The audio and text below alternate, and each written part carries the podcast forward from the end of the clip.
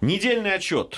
Программа на Вести ФМ. Никита Данюк к нам пришел. Никита, приветствуем тебя. Здравствуйте, товарищи. Между, приветствуем. Между прочим, финалист лидеров России новоиспеченный. Виноват. Вот. Виноват. Мы поздравляем Спасибо. тебя, Никита. Желаем тебе удачи, конечно же, там в финальной части, да, когда там в середине марта.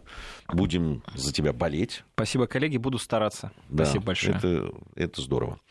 Это здорово, и это правильно. А, хочу, наверное, начать с ну, на мой взгляд, главного, сейчас главной новости, это даже не, не, не новость, наверное, с точки зрения там, да, информационного наполнения, а это такая очень большая сейчас часть процесса международного, о которой мы, наверное, еще очень долго будем говорить. Собственно, называется он там, да, выход э, из договора РСМД Соединенных Штатов Америки, ответ России. Но на самом деле процессы, которые вот вокруг этого, они гораздо серьезнее, масштабнее, хотя и само по себе выход из этого э, очень серьезного, по сути, договора, э, конечно, такое ну, довольно эпохальное, я бы сказал, событие, но мы же видим, как вокруг всего этого это э, еще накручивается. Кстати, в том числе и внутренняя повестка у нас в стране, потому что мне кажется, что как раз вот по этому разлому, я бы сказал, да, там э, вообще проверяется, э, как люди реагируют на то, что происходит. Потому что, на мой взгляд, человек, который является российским гражданином, да, при вот его отношение к тому, что сейчас происходит с этим договором, оно очень многое показывает, да, вообще и по отношению к своей родине, и безопасности своих сограждан и так далее. Абсолютно справедливо. Понятно, что любой гражданин Российской Федерации, мне так кажется, это сугубо моя точка зрения, он, конечно, должен э, думать не только о себе, о своей семье, что, безусловно, правильно и очень важно. Мы живем в таком обществе, да, немножко атомизированном, но вместе с тем не нужно забывать, что живем мы в Российской Федерации, в государстве, и у этого государства есть свои национальные интересы, и более того, это государство должно постоянно, денно и ночно обеспечивать безопасность, национальную безопасность страны. И так уж получилось, и к счастью, что um, граждане наши, нашего государства, граждане России, они в последнее время, мне так кажется, и это, мне кажется, хорошая тенденция, они привыкли воспринимать нашу страну как, ну, в общем-то, страну, которая э, действительно безопасна. Да, есть разные трагедии, случаются, к сожалению, э, так или иначе, но вот в глобальном смысле наша страна, она все-таки защищена, и наше государство, оно обеспечивает элементарную безопасность, безопасность не только внутреннюю, но и внешних внешних рубежей, а мы как страна, которая, простите, э, в свое время победила мировой фашизм, э, вот этот мировое зло под названием фашизм, и в самой кровопролитной, в самой жестокой войне вообще за всю историю человечества смогла в общем-то, выстоять, мы должны понимать, э, что нужно делать все для того, чтобы подобного рода трагедий глобальных, масштабных да, а, войн не повторилось. И для этого, безусловно, необходимо обеспечивать свою национальную безопасность всеми существующими у нас средствами, в том числе а, а, вооружениями, в том числе целой системой международно-нормативных договоров с нашими потенциальными, скажем так, оппонентами условно. И мы видим, как, к сожалению, наши западные коллеги, так называемые, планомерно, не не стесняясь этого, пытаются демонтировать устоявшуюся систему глобальной безопасности и стратегической стабильности, которая на минуточку создавалась их же руками, правда, немножко в другой период, да, исторический, в период существования Советского Союза, Холодной войны. Но то, что они делают это, мне кажется, абсолютно очевидно, направлено в первую очередь на как раз демонтаж этой системы. Да, у них есть свои внутренние причины, и все мы прекрасно знаем, что Соединенные Штаты Америки сейчас находятся в очень сложной э, диспозиции, они привыкли э, играть роль глобального гегемона, такого жандарма, э, который контролирует все мировые экономические, там, политические процессы, процессы. А, это время прошло. Сейчас мы наблюдаем совершенно другой процесс становления системы международных отношений, основанной на принципах многополярности или полицентричности. Американцы, естественно, прекрасно понимают, что их то самое благополучие, хотя это тоже, в общем-то, это слово благополучие в контексте Америки в последнее время очень, ну, скажем так, тяжело применять, потому что и Америка сталкивается с огромным количеством внутренних и внешних вызовов. Но, тем не менее, вот это то самое благополучие, э, условно, оно ведь обеспечивается как раз за счет лидерства. Лидерство в том числе и в военной сфере, лидерство в том числе и в научно-технических разработках военного характера. И сейчас американцы демонтируют используют устоявшуюся систему эм, договоренностей, кстати, не только ведь военных. Да? Мы видим, как Дональд Трамп, он э, ну, действительно как слон в посудной лавке приходит и переписывает э, договор и пытается э, отказаться от тех обязательств, которые раньше его предшественники принимали на себя.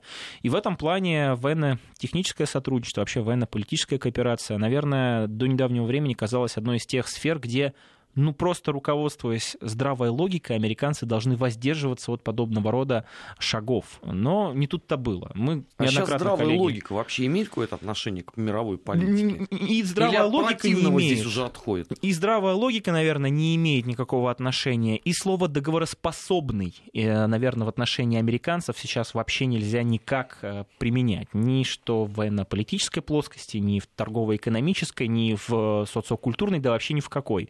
Но вот эти тенденции наложились друг на друга, и мы с вами, коллеги, неоднократно в этой студии говорили о том, что наша страна, она, имея свои национальные интересы, вместе с тем всегда задумывается о глобальных вещах. Она прекрасно понимает свою роль в международной системе, системе международных отношений, и всегда очень ответственно подходит к шагам на международной арене. И мы помним, как наш президент неоднократно заявлял о том, что было бы здорово, даже несмотря на ту конфронтацию, которая существует между Западом и Россией во главе США, все-таки э, встречаться, все-таки проводить э, разного рода совещания, форматы экспертных встреч для того, чтобы выработать какую-то дорожную карту для сохранения существующей системы вот этой стратегической стабильности, потому что от этого зависит э, будущее не только наших двусторонних отношений, но и в целом система э, глобальной и региональной безопасности в том числе. Мы помним, как именно наш президент проявлял инициативу на первой встрече с Дональдом Трампом в Хельсинки, как он передал то самое письмо, в котором, кстати, содержались как раз э, инициативы по поводу того, что, коллеги, ну, мы все прекрасно понимаем, здесь мы не договоримся по Сирии, по Украине не договоримся, но у нас есть тема э, взаимного сдерживания, да, вот как того самого ядерной сферы, где нам необходимо договариваться, потому что именно мы несем ответственность за, условно так, человечество, потому что являемся э, теми самыми обладателями самых мощных потенциалов ядерных.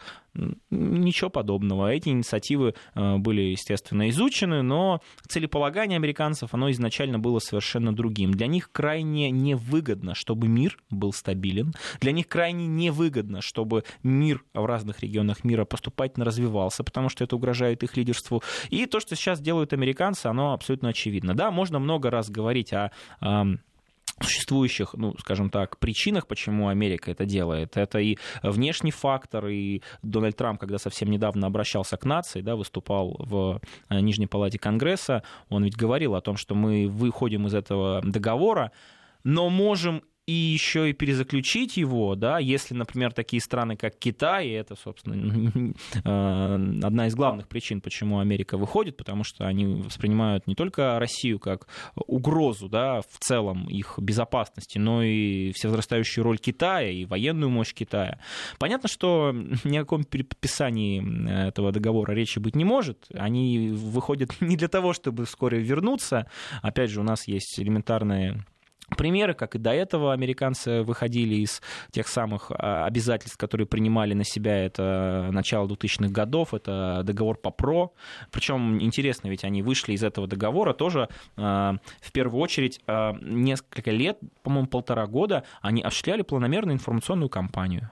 То есть э, как только появляется в информационном пространстве в Соединенных Штатах Америки тезис сенатора, может быть, какого-нибудь генерала, еще кого-то, что то или иное обязательство, тот или иной договор нам не выгоден, нам было бы здорово его пересмотреть. А когда об этом сам Трамп заявляет, мы же можем вспомнить, как Трамп говорил о том, что необходимо реформировать и модернизировать ядерную триаду, пустить огромное количество денег туда, потому что это решит как э, проблему, э, ну, скажем так, даже небольшой отсталости Америки в контексте военно-технического развития, так и внутреннеэкономические проблемы, потому что это новые рабочие места, потому что это увеличение государственных заказов и так далее. А, помним, что еще Дональд Трамп обвинял своего предшественника Барака Обаму в том, что он подписал крайне невыгодный для Америки договор СНВ-3. И я, кстати, рискну предположить, что после договора РСМД американцы не продлят договор СНВ-3, который на минуточку истекает, если не ошибаюсь, 5 февраля 2021 года. А, на 10 лет его был срок.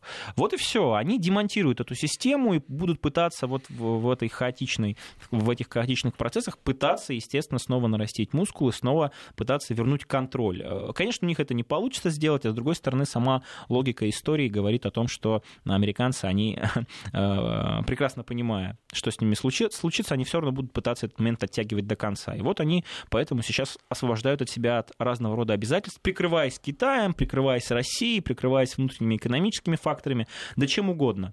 Ну хорошо, разорвут они все или прекратят действие абсолютно э, все договоры, которые обеспечивали миропорядок на протяжении многих лет. Потом чего? А потом они будут пытаться продавливать новые в своей редакции. Они, ну, они будут пытаться продавливать новые в своей редакции только если это будет им выгодно. Они всегда, э, если опять же внимательно посмотреть на те самые договоренности, которые заключались, например, между Соединенными Штатами Америки и Советским Союзом, между Российской Федерацией и Советским Союзом, эти э, между Российской Федерацией и Соединенными Штатами Америки, все эти договоренности исключительно были заключены только тогда, когда Америка прекрасно понимала, если мы этого не сделаем, вот здесь мы больше потеряем. И очень часто, кстати, договоренности, они ну, и в советские времена, и особенно в 90-е годы в нашей стране, они напрямую, а, в общем-то, носили ущерб нашим интересам и нашей национальной безопасности. Поэтому мне очень ну, нравится, я думаю, все в нашей стране прекрасно понимают, что единственный правильный вариант ответа на подобного рода а, шаги, недружественные шаги Америки, это тот самый симметричный ответ, о котором говорил наш президент. Вы будете а, значит, вливать деньги в НЕОКР, и мы будем это делать. Вы будете разрабатывать новые средства доставки вооружения и так далее, ракеты, мы будем это делать. Вы хотите условно втянуть нас в, не знаю, какую-нибудь гонку вооружений, но у вас это сделать не получится, потому что мы, слава богу, за это время научились не только симметрично действовать, да, зеркально, но и там, где нужно, асимметрично. Опять же, вот э, самый наглядный пример это когда американцы, выйдя из договора по ПРО, пытались создать вот этот глобальный зонтик безопасности э, для того, чтобы гипотетические ракеты сбивать и так далее. А мы пошли по другому пути. Вот использовали разного рода, кстати, методики, например, там ТРИС, для того, чтобы ну, вот все эти программы просто сделать бессмысленными. Мы взяли и разработали целый новый вид, там, целую новую линейку вооружений от гиперзвуковых ракет, заканчивая там ракет с ядерной установкой, которые, в принципе, делают бесполезными вот тот самый зонтик, а, на котором американцы трудились на протяжении очень долгого времени. И мы пойдем по этому пути. Ну, ничего не остается. В целом ведь логика логика а, мировой политики, она не, измен... не изменилась. Есть действительно мудрость веков. Если ты хочешь мира, нужно постоянно готовиться к войне. Сивис пасом парабеллум. Вот мы хотим мира, мы та страна, которая является очень ответственным международным игроком, мы всячески будем предпринимать усилия для того, чтобы, с одной стороны, создавать вот эти договоренности, создавать разного рода международные форматы, где бы игроки услышали друг друга международные и понимали, что действуют э, в интересах друг друга. А с другой стороны, не будем забывать о своей национальной безопасности, поэтому очень многие, кстати, в нашей стране восприняли эту ситуацию как определенный фланг, как очередное свидетельство того, что грядет война, что, может быть, не дай бог, произойдет какой-то конфликт еще и с применением ядерного оружия, да ничего подобного. Практика, опять же, показывает, что чем мощнее наш э, военный потенциал, тем более ядерные отряды, тем меньше шанса э, столкнуться с какой-либо агрессией. И в этом плане... Но при этом ее очень хотят. Некоторые очень хотят. Ну, я не знаю, как э, к этим желаниям относиться. В принципе, опять же, все аналогии ложны так или иначе, да, недостоверны с исторической точки зрения, но у нас есть ведь ситуация, э, не знаю, Карибского кризиса, например. Да, когда действительно мир э, находился на пороге столкновения, может быть, даже ядерной войны. И... Но, тем не менее, после этого произошла определенная разрядка. То же самое было и в 70-е годы. Да, но для этого нужны новые Феклисов искать. Ну, в... если Феклисов у нас еще найдутся, то вот по поводу вменяемого американского журналиста, особенно пометуя вот тот трэш, который, Никит, за спиной происходит, я имею в виду CNN, да. у меня большие сомнения. Ну, я с вами абсолютно согласен, но, опять же, логика истории, она показывает, что за, каждым, за каждой конфронтацией, за каждым вот этим столкновением, чуть ли неминуемым, все равно э, приходит период разрядки. Поэтому я считаю, что да, они вышли, ничего драматичного в этом нет. Мы все прекрасно знали, что они выйдут. Ну, мы предполагали, а я думаю, люди, которые наверху принимают стратегические решения в отношении нашей страны, они знали, что они выйдут. И я уверен, и разведка работала, скорее всего, военные специалисты готовились.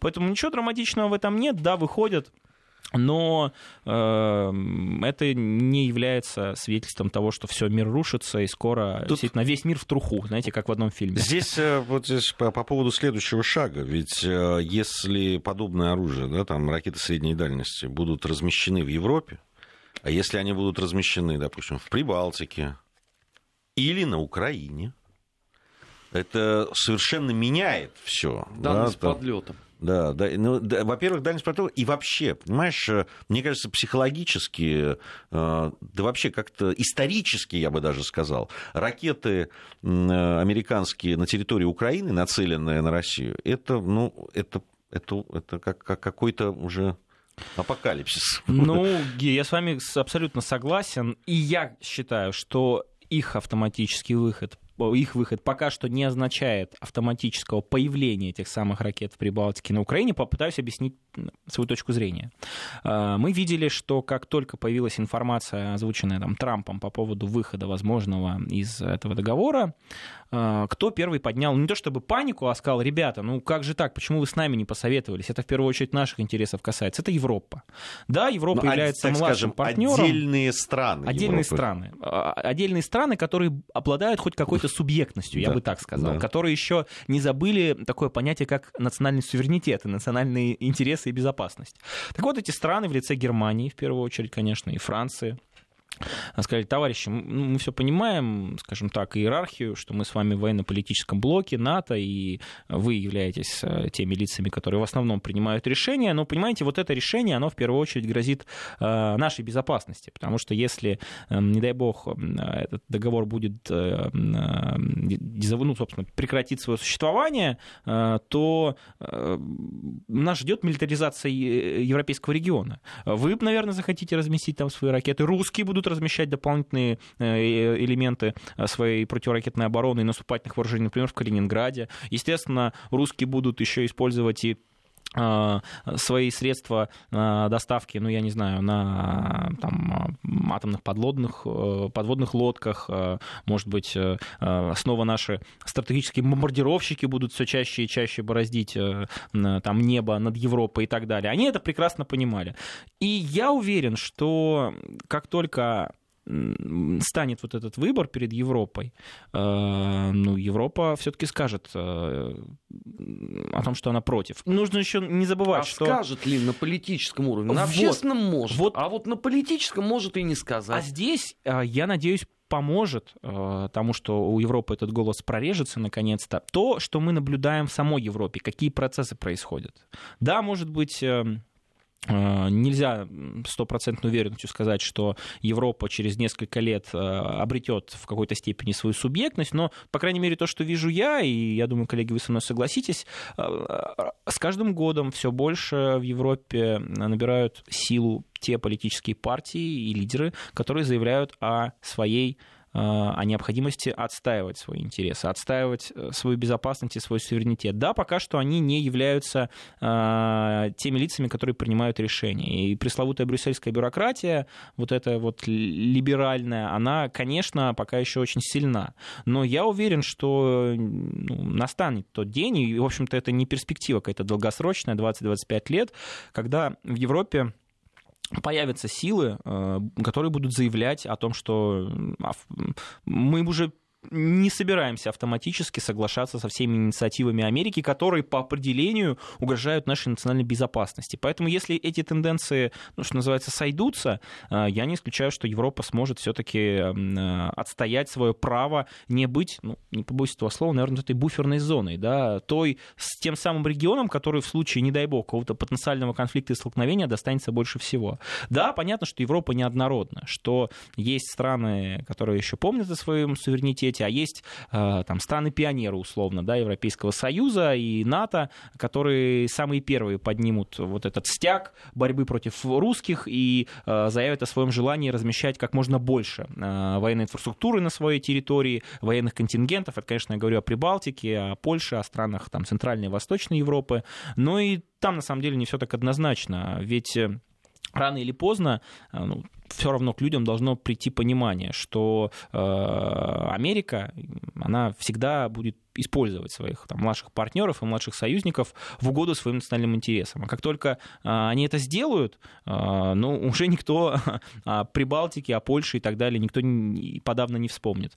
Посмотрим, как будут развиваться события. Но я убежден, что следующим шагом будет, конечно, не продление СНВ-3. Вот это сто процентов. Можно внимательно почитать документы стратегического характера США, это стратегия нас безопасности, там военная доктрина, ядерная программа. Там везде черным по белому написано, что Китай и Россия это угрозы, что необходимо наращивать свой военный потенциал, в том числе ядерную триаду, что необходима модернизация, заложено уже а, там даже не десятки, там сотни миллиардов долларов ну, по поводу... на модернизацию. Да, только, Поэтому... только на разработку вот э, новых ракет с средней и малой дальности 300 миллиардов. Вот, заложено. вот именно. Поэтому, конечно, когда такой маховик э, запущен, э, уже нас точно ждет э, ну, там, очередной этап э, вот этой вот разрушения этой системы стратегической стабильности и глобальной безопасности. К слову, э, Дональд Трамп Трамп ведь, как я уже говорил, он и не стеснялся этого. Это одна, одна из была из его предвыборных обещаний.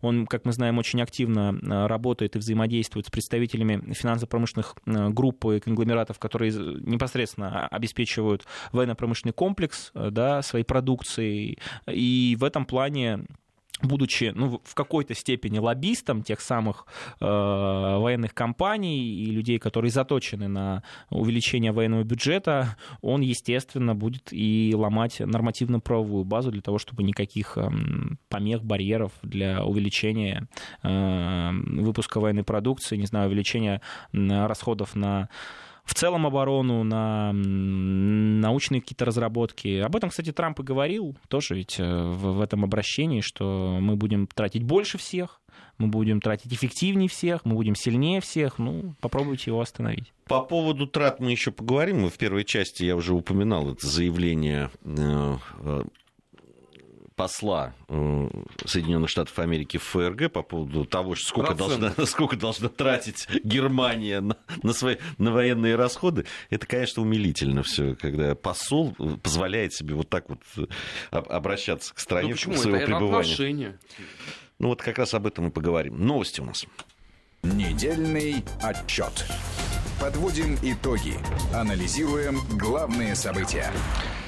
16.33 в Москве. А, Никита Данюк в программе «Недельный отчет». Армен Гаспарян, Гия Саралидзе по-прежнему в студии. Ну, по поводу Европы. И, знаете, второй день я с нашими гостями, экспертами а, пререкаюсь по поводу вменяемости, такой евро, европейской вменяемости. А почему пререкаешься? Спокойно ну, я обсуждение. Обсуждаю, да, но я как бы не верю.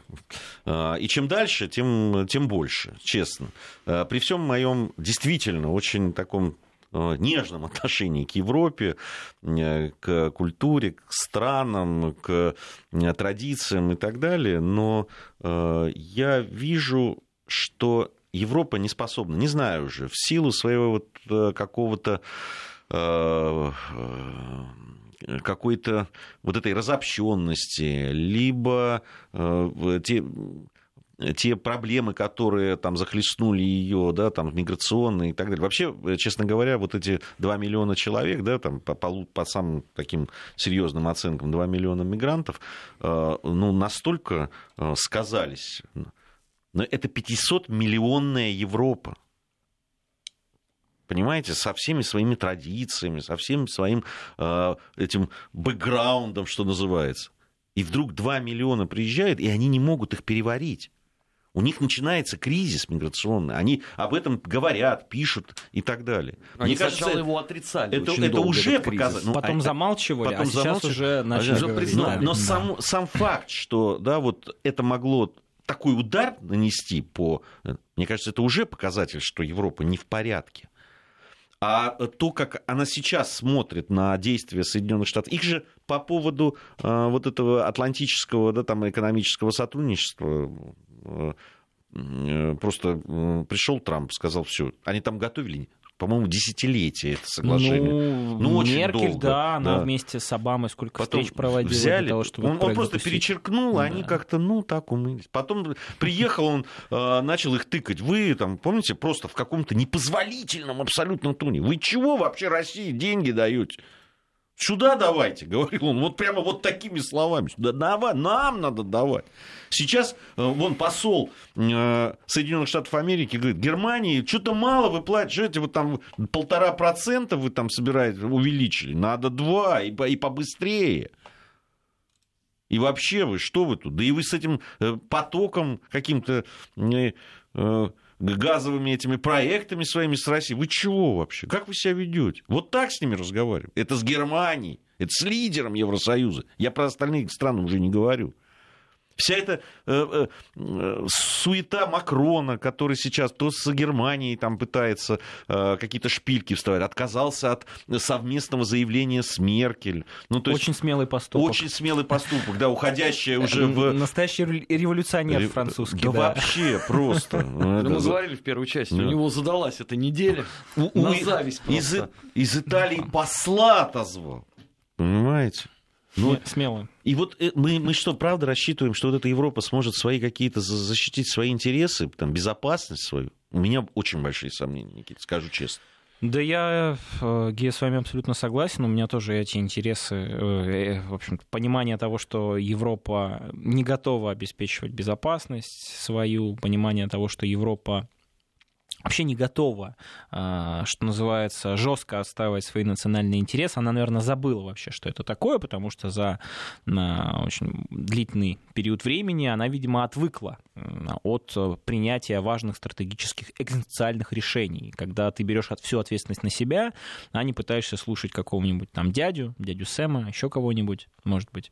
А, Что касается темы с расходами. Ну, здесь абсолютно очевидно. Посол, я уверен, э, Соединенных Штатов Америки, он, скорее всего, получил, э, что называется, мандат от э, своих товарищей э, за океаном, которые в в Госдепартаменте, ну и параллельно в Белом доме сидят, э, по поводу того, что, дружище, давай-ка еще раз напомним, напомни нашим партнерам, европейским младшим партнерам, что они должны увеличивать э, тот самый э, военный бюджет и расходы на оборону э, на, до 2%. Там Германия, по-моему, не справляется даже с полутора процентами, так или иначе. При этом, если мы вспомним последнее выступление Дональда Трампа на саммите НАТО да, в, в июле 2018 года, он ведь э, сказал, что во-первых, никакого 24 года ждать не нужно, здесь и сейчас до 2% поднимаете. А во-вторых, вообще 2% это что это за деньги? До 4% поднимаете. Вот посмотрите Америка, да, а, сколько вкладывает для того, чтобы вашу, ребята, безопасность обеспечить. А так, если посмотреть, э, бюджет, э, военный бюджет в целом блока НАТО, он на 70-75% состоит как раз из э, расходов, которые шляют Соединенные Штаты Америки. Это если еще и не включать то, что огромное количество вооружения и там военно-технической продукции а, поставляется в страны с а, члены Альянса как раз американскими компаниями, американскими производителями. То есть это не только конкретные вливания, это еще и американцы предоставляют а, свое оружие, свои какие-то разработки, лицензии, может быть, э, бартером, может быть, даже платно для своих товарищей. Поэтому а, понятно, что когда мы говорим НАТО, но мы по определению сразу в уме должны вспоминать об Америке. Я вот очень часто сталкивался с коллегами, которые считают, что нет, НАТО это еще Европейский Союз, и вообще вот э, э, помните, когда была военная операция в Ираке или в Афганистане, они же э, свой континент туда не отправили. Я говорю, ну это настоящий показатель независимости, такой суверенной политики, да, не отправили, значит, у них какой-то голос есть. Ничего подобного. Даже если посмотреть на то, кто командует военным контингентом НАТО, да, согласно уставу, просто вот э, с самому механизму, то мы увидим, что э, это американский генерал, начальник э, контингента американских вооруженных сил на территории Европы. То есть в случае возникновения какого-либо конфликта стратегические решения военного характера, там, планирование будет приниматься не в Брюсселе, там, в Париже, в Берлине, а понятно где, да, в Пентагоне они будут приниматься.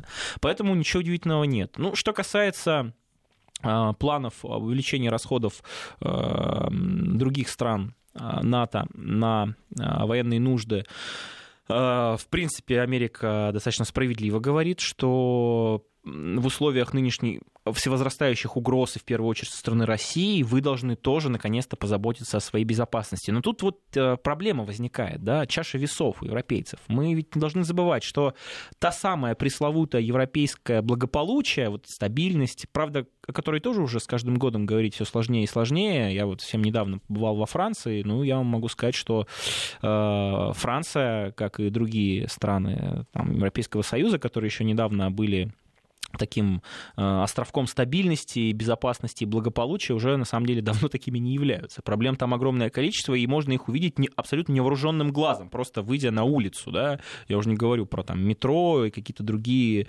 э, может быть, не очень респектабельные районы, дистрикты в Париже. Ну так вот, возвращаясь к теме, э, абсолютно понятно, что американцы будут продавливать, будут продавливать Европу, увеличивать военные расходы. А, Германия и Ангела Меркель постоянно будет отбиваться тем, что, ну, посмотрите, мы почему не можем увеличить? Мы же еще оказываем гуманитарную, финансовую, там еще какую-то помощь а, нестабильным странам, пытаемся от, а, огородиться от нашествие мигрантов и так далее и прочее. Ну, естественно, Америку это совершенно не заботит, потому что в первую очередь свои национальные интересы нужно отстаивать. Более того, а, еще не нужно забывать, что отношение к Европе вот при нынешней администрации, оно ведь тоже очень сильно, ну, не сказать изменилось, по крайней мере, стало выглядеть более отчетливо. Америка начала воспринимать Европу не как своего младшего партнера, а еще как конкурента геоэкономического. И поэтому очень важно, чтобы этот твой который является и партнером, с одной стороны, в военно-политической сфере, но еще и конкурентом в сфере торгово-экономических отношений, нес как можно больше издержек, чтобы именно Америка сохраняла свои лидирующие позиции да, там, в глобальной экономике. Вот еще один момент. Что касается стран, ну, я, я помню только информацию за 2017 год, но, по-моему, в 2018 тоже только 5 стран выполнили эти условия, те самые пресловутые 2%. Это, собственно, Соединенные Штаты Америки, это Великобритания, это Польша, это Греция и Эстония, что неудивительно. вот. И другие страны... себе во всем ради этого отказать. Да, и другие страны, естественно, будут пытаться, э, ну, скажем так, все попытаться удерживать вот нынешний уровень, там, 1%, 1,5%, Почему? Потому что Европа, с точки зрения, опять же, экономической ситуации, она разная. И многие страны испытывают очень большие проблемы в экономике. А увеличение а, оборонных расходов, увеличение военного бюджета, это же автоматически так или иначе, а, ну, вынудит э, сокращать, может быть, какие-то программы и реформы, которые относятся к социальной сфере, там, поддержке населения. И все это прекрасно понимают. Нынешняя политическая элита Европы в этом плане, она несмотря на действительно много ситуаций примеров, когда она ведет себя не очень благоразумно, но когда дело касается его, их политического будущего и, скажем так, выживания, они ну, предельно циничны. Они прекрасно понимают, что объяснить народу свертывание какой-либо социальной программы там, увелич... или свертывание увеличение пенсий, может быть, заработной платы или, не дай бог, там, понижение, все это обойдется им э, гораздо жестче и, в общем-то, проблематичнее, чем э, попытка, ну, хоть как-то вот проигнорировать требования Америки, увеличить этот тот самый военный бюджет. Э, очень интересно, кстати, говорить о военном бюджете Америки в контексте вот глобальных вызовов и угроз. Мы ведь постоянно помним, что американцы обменяют, помним, что американцы постоянно обвиняют нашу страну в том, что она способствуют дестабилизации вот этой мировой ситуации, глобальной безопасности, своими какими-то провокациями, увеличением а, военного бюджета, новыми военно-техническими разработками. А на минуточку Америка только по официальным данным да, имеет 700 там, 716 миллиардов э, военного бюджета. Скорее всего, даже больше, и, скорее всего, эта цифра стремится к одному триллиону. Э, это же ведь огромные цифры, просто гигантские цифры. Э, второй самый большой военный бюджет э, это, конечно, Китай, Индия, там, Великобритания, а еще Саудовская Аравия тоже, которая является одним из главных э, союзников э, Америки в Ближневосточном регионе. Главным покупателем. Покупателем, да, да, покупателем американского вооружения. Дональд Трамп, который делал э, в первый год своего нахождения на посту президента Вояж, он как раз поехал в Саудовскую Аравию и заключил там те самые триумфальные соглашения. Ну, там тоже с ними не все было, на самом деле, гладко, но, тем не менее, это говорит о том, что а, вот этот маховик, э, увеличение оборонных расходов военных каких-то, он выгоден Америке. И, естественно, они будут сами увеличивать его, будут пытаться своих союзников его увеличивать. И здесь эм, то, что американский дипломат позволил себе, ну, такое высказывание, но опять же демонстрирует вот э, диспозицию, демонстрирует то, какие отношения сейчас существуют между э, не знаю, сюзереном, условно, да, в лице Соединенных Штатов Америки, и, и вассалом а, в лице Европы. И когда это, в общем-то, эти слова произносятся в Германии, которая казалось бы, да, является самым главным вообще, одной из главных, главной, наверное, все-таки страной в Европейском Союзе. Понятно, что есть еще Франция, но все-таки не дотягивает она еще пока что до уровня ФРГ. Но это очень симптоматично. Я, конечно, считаю, что не получится а, у американцев а, заставить европейцев отказаться от а, того, чтобы какие-то свертывать социальные гарантии, учитывая, что политическая турбулентность в Европе, она может быть даже еще и сильнее, чем в Соединенных Штатах Америки. Но Америка возьмет свое. Каким образом? Самыми разными. Опять же, это ведь э, Америка умела делать и умеет делать. Отказываетесь увеличивать оборонный бюджет? Хорошо. Вот вам пошлины очередные, например. Отказываетесь увеличивать военный бюджет, а вот есть какая-нибудь геополитическая ситуация или геоэкономическая, а давайте-ка вот вы без обсуждения к нам присоединитесь и будете, не знаю, санкции, например, вводить в отношении кого-нибудь. Вот просто Собираете, без обсуждения. собираетесь ну, заиметь Но... европейскую армию, вот вам желтые жилеты. Сейчас, сейчас, ну, как вариант. Очень трогательно. В санкции в отношении кого-нибудь. Мы все мы понимаем, в отношении кого. Да. Это, это по поводу вот этой связи, конечно, с изменением а, в риторике и поведении Макрона с появлением желтых жилетов, то ли действительно он настолько э, все-таки еще не готов, э, и так это все его э, приводит, в, выводит, вернее, из чувства да, там, комфорта э, эти еженедельные выступления этих желтых жилетов, что он начинает вот так себя нервно вести, то ли действительно он понимает, что кто, кто, это, кто за этим за всем стоит. Ну, э, конечно, вот генезис желтых жилетов, он очень такой сложный. В первую очередь, это, конечно, социально-экономические факторы внутреннего характера. А с другой стороны, мы же видим, как э, те же самые деструктивные политические технологии Америка абсолютно не стесняясь применяет, например, в Венесуэле.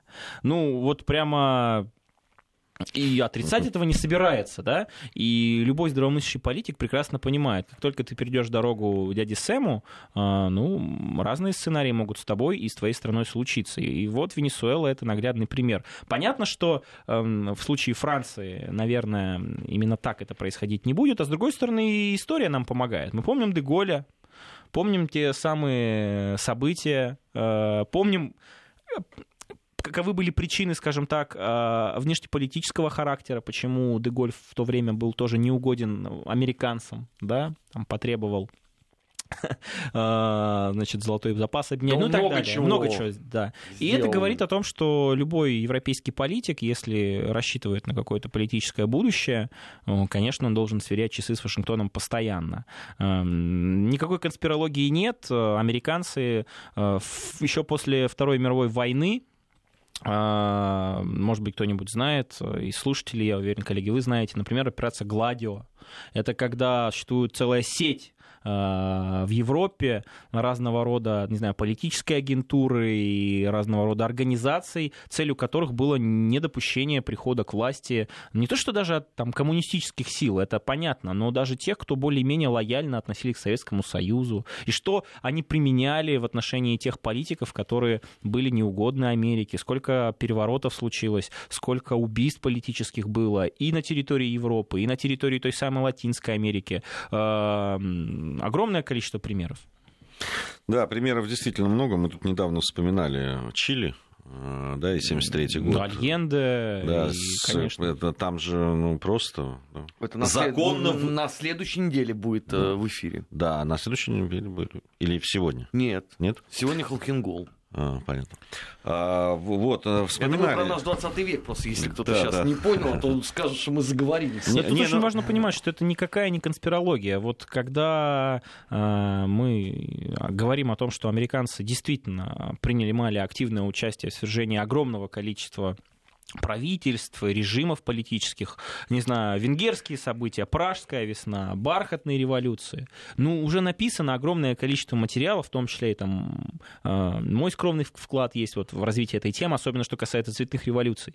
Но это все не сказки, коллеги и слушатели, вы просто поймите, что... Да нет, э, мы же перешли, раньше говорили, что это все сказки, что это, э, что это были там народные восстания а, ну, там, и так далее. Но, но теперь-то а, мы теперь в другой э, э, живем реальности. Нам говорят, ну и что, что там, вы избранные. Да вообще он не избранный. Но он есть другой, вон его признали. А, ну про Мадуро, да. Да, про... да. Он, не, он, не, он давет. Вы посмотрите, там люди голодают. А. У людей там не проблемы с покупкой э, этих самых э, продуктов. Слушайте, в мире такое количество стран, где проблемы с э, продовольствием. Что-то я там не вижу, да, там признание каких-то параллельных структур. А у них там далее. с демократией все нормально. Там права человека не нарушаются цинично. Да. И с Газпромом договоры не Это заключаются. Вот, и прости, в тех, в тех странах, страну, где да. по, по политических противников поедали, вот да. там тоже, видимо, с демократией все да, было хорошо. еще не нужно забывать, что та самая действительно катастрофическая, катастрофическая ситуация в социально-экономической сфере в Венесуэле, она ведь еще и связана с санкциями американскими и с определенной блокадой а, и у нас есть, опять же, пример Кубы. Вот э, очень часто же в последнее время в связи с кейсом Венесуэлы начали обличать вот этот режим, а, скажем так, условно левый социалистический Венесуэле. Он, в принципе, и левым-то не является. Да? Нельзя говорить о том, что Венесуэла — это а, государство с социалистической экономикой, и вообще, если разбирать этот кейс, а, то, что делал Чавес и так далее, все это к каким-то каноничным схемам не относится. Но, тем не менее, вот есть хороший пример. Есть страна Куба, у которой есть определенный уклад да, экономический, которая живет под режимом санкций уже сколько десятилетий. И обладает... Скоро, не, не, не существует. Скоро да, про ну, века будем говорить. Ресурсная база у нее как бы, ну так себе, прямо скажем. Ну, страна вроде держится. А есть другая страна, с которой совсем рядом находится, например, Гаити. С точки зрения демографического потенциала, опять же, природно-ресурсного потенциала, они вот совсем рядом. И просто посмотрите, как чувствует себя среднестатистический э, кубинец в этой действительно бедной, не скажу нищей, но бедной стране Кубе, и как чувствует себя свободный, демократичный человек вот в этом развитом капиталистическом обществе в Гаити, где и Америка вроде должна помогать, и МВФ, если что, готов прийти э, с своими кредитами, которые потом рано или поздно придется отдавать, да, э, вот вам разница. Поэтому, когда говорят о том, что плохо все с экономикой и с э, продовольствием в Венесуэле, а, да, правильно, плохо. А давайте себе представим ситуацию, что уйдет Мадуро, ну вот какой-то сценарий, уйдет Мадуро, пришли те самые силы оппозиции, опять же, разрозненной. Ну, во-первых, в традиции всех абсолютно латиноамериканских государств все вот эти оппозиции демократические, они рано или поздно становятся точно такими же авторитарными. И тот, кто туда придет, он очень быстренько зачистит точно так же недовольных, да, это первое. Ну, второй Особенно момент. учитывая, что он так ждет интервенцию. Да, сказал, причем тоже, если не ошибаюсь, он ведь сказал, да, этот вариант мы как бы рассматриваем, он очень сложный, непротиворечивый, но когда ты говоришь в отношении своей страны, что да, мы рассчитываем на внешнее вмешательство, внешнюю военную агрессию, но за тобой явно правда, да, за тобой явно народ стоит. Ну так вот, возвращаясь к теме возможного сценария по Венесуэле, ну, окей, Мадуро пал, военные часть военных, неважно, перешли на сторону протестующих, и, не знаю, Гуайдо оказался у власти. Экономика в клочья, вот этот кризис, как ее восстановить? МВФ уже подсуетился, зампредседателя. Мы должны прийти, мы должны помочь, мы должны оказать руку помощи вот этого глобального международного а с капитала. он уже разобрался, вот, вот это самое интересное. У него есть тут еще незаконченное дельце одно. То есть те самые люди, которые сейчас, безусловно, находятся в очень сложном положении из-за отсутствия элементарных там, э, товаров, продовольствия, гиперинфляции, они с чем столкнутся потом, когда придут те самые э, помощники международные и западные, они еще и заставят Венесуэлу кредитов набрать, и лишиться вообще всего, потому что, скорее всего, та самая э, нефтяная компания ПДСВА, она будет быстренько приватизирована, понятно, кем она будет приватизирована, и я посмотрю, как еще рабочие на, в той самой нефтяной компании будут, э, ну, условно молиться на те самые времена Чавеса и времена там, Мадура с точки зрения, не знаю, отстаивания интересов трудящихся, да, условно. Понятно, что социально-экономическая ситуация в Венесуэле это, безусловно, э, просчет э, власти. Они крайне неэффективно с точки зрения управления распоряжались ну, имеющимися у, ними, у них инструментами. И то, что генералитет и военные поставлены на самые важные стратегические сферы экономики Венесуэлы, ту же самую нефтянку, все это прекрасно понимают. Но что будет, если придут те самые демократы к власти. У нас есть, опять же, элементарные примеры. В книжках написано огромное количество. Есть статистика, в конце концов, э, Всемирного банка. Уважаемые слушатели, не поленитесь, посмотрите. Во всех, без исключения, например, цветных революциях, не знаю, там, Грузия, Украина оранжевая два раза, Киргизия, не знаю, Молдавия. Во, когда приходили силы добра, с хорошими лицами, которых поддерживали еще международные партнеры, нигде уровень жизни лучше не становился. Наоборот, он падал. Я уж не говорю про такие страны, как э, Сирия, Ливия, где не получилось использовать те самые политические технологии. Все закончилось попыткой военного вторжения, либо использования террористов и экстремистов. Что сейчас с этими странами? Вот, по-моему, Спасибо большое. Время наше завершилось. Никита Данюк сегодня был в программе «Недельный Спасибо. отчет». Совсем скоро наш 20 век. Недельный отчет. Подводим итоги. Анализируем главные события.